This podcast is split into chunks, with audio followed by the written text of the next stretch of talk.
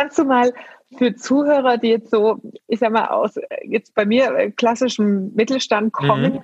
die Start-up so aus Zeitschriften kennen und so mal mhm. gehört haben, ganz pragmatisch runtergesprochen. Was ist mhm. denn dein Verständnis oder wie würdest du es beschreiben? Was ist anders? Und ich versuche jetzt nicht das Wort agiles Arbeiten reinzunehmen. Ja, kann man ruhig nehmen. Das ist ja auch schon wieder ein, ein, ein Fremdbegriff für viele oder Fachbegriff, der so, eine, so ein Buzzword ist, wo keiner was anfangen kann.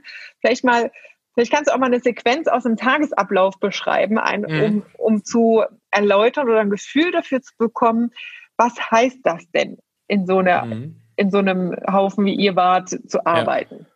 Ja, eigentlich, eigentlich das, das Wort Haufen, das beschreibt schon wirklich ganz gut, weil ähm, es im positiven Sinne wirklich, kann man glaube ich sagen, so auch kulturell betrachtet, in so einem Laden wirklich so ein, ja, so ein Haufen ist an Menschen, die jeden Tag zusammenhängen und, ähm, und gemeinsam coole Dinge erschaffen. So. Mhm.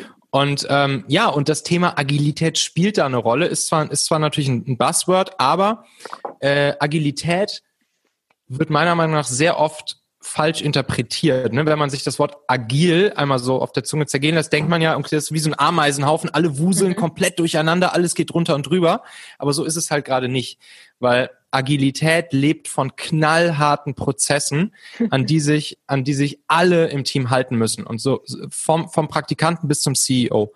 Und wenn sich auch nur einer nicht an die Prozesse hält, an die agilen Prozesse, auf die sich das gesamte Team gemeinsam äh, geeinigt hat, dann bricht halt das agile Kartenhaus in sich zusammen und dann bricht nämlich Chaos aus.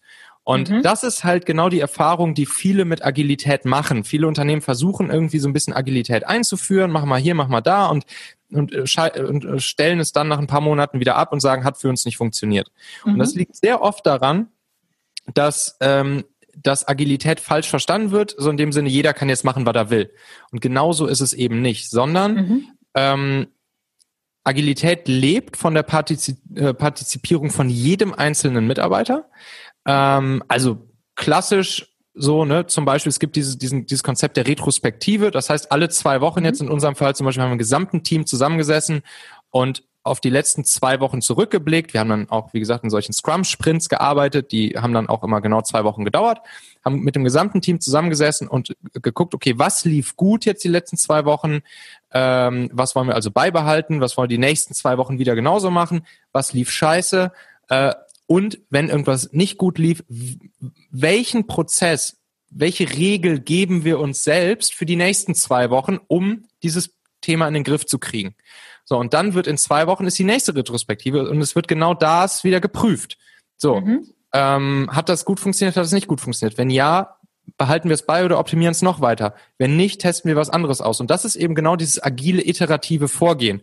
Zu, zu bestimmten, zu bestimmten festgelegten Zeitpunkten beispielsweise oder oder äh, ja, im, im Agilen sagt man dann auch oft Zeremonien dazu, klingt, mhm. klingt so hochtrabend, aber ähm, ja, zu bestimmten festgelegten ähm, Zeitpunkten sich zu überlegen, okay, was läuft gut, was läuft nicht gut, was passen wir an. Und dann ist es aber super, super, super, super kritisch und wichtig, dass sich alle dann auch wirklich daran halten und dann, dann wird Agilität auch zum Erfolg.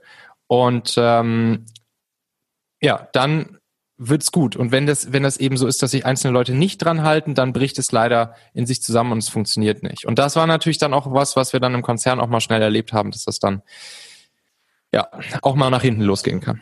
Ja, vor allem halt meistens in der im Führungsebene, ne? dass die genau. Führungsebene den Ansatz gar nicht versteht, sondern es ist halt hip und der Chef will das irgendwie, aber ich habe es selbst noch nicht verstanden und ich führe das jetzt mal ein aber ich ja. bleibe selber in meinem eigenen Verhaltensmuster noch oldschool. Ne? Genau. Das beißt sich dann oft und wenn das dann torpediert wird, das äh, ist natürlich kontraproduktiv.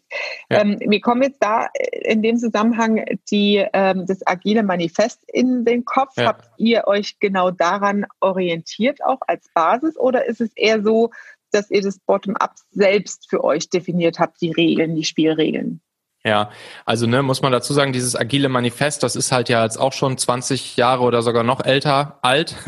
Mhm. Und, ähm, und das sind so das, ich würde sagen, dieses agile Manifest, was sich irgendwann mal Leute sozusagen ausgedacht haben und in dieser agilen Szene eben, ja, das Manifest so ein bisschen ist, das ist, das ist mehr so ein Mindset-Ding, ne? Da geht's mehr so mhm. darum, so was sind die grundsätzlichen Werte unserer Zusammenarbeit, ähm, und, und, und das ist so die, die, die grundlegendste Grundlage von dem, was man vielleicht agil nennen könnte. Mhm. Ähm, aber im, im täglichen Doing ähm, kommt es meiner Erfahrung nach viel, viel, viel mehr darauf an, ähm, wirklich dieses Thema der, ja, der Prozesse, der, der Regeln, auf die man sich geeinigt hat, ähm, die wirklich zu leben und alle Leute im Team auch dazu zu ermuntern, zu ermutigen, zu motivieren, diese zu leben und natürlich auch Konsequenzen, äh, auch knallharte Konsequenzen zu ziehen, wenn die nicht gelebt werden. Und, ähm, und deshalb, ne, das ist dann viel auch so ein Wertethema und da kann man natürlich sagen, klar, wer jetzt solche Werte des agilen Manifests, was eine gute Grundlage ist, wovon man sich aber natürlich, das Schöne ist ja alles Open Source. Das mhm. heißt, man kann sich das Ganze dann auch für sich noch weiter anpassen. Und deshalb merkst du, hast jetzt zum Beispiel Mitarbeiter, die äh, die diese Werte nicht mittragen können oder nicht mittragen, so dann äh, müssen die natürlich auch wieder gehen, weil dann das das gefährdet halt deine komplette Firma. Das gefährdet all das, was du halt erfolgreich aufgebaut hast und erfolgreich machst. Und das ist wirklich, das, ich merke das gerade bei mir im Team. Äh, das ist so wertvoll, was ich hier aufgebaut habe und das ist so, ja. oh, da, da kommen mir schon wieder die Tränen, weil ich so stolz auf mein Team bin. Und das, das Krasse finde ich aber, wenn du das hast, wird es umso schwieriger im Recruiting, mhm. jemanden zu finden und da reinzulassen, weil das ist mhm.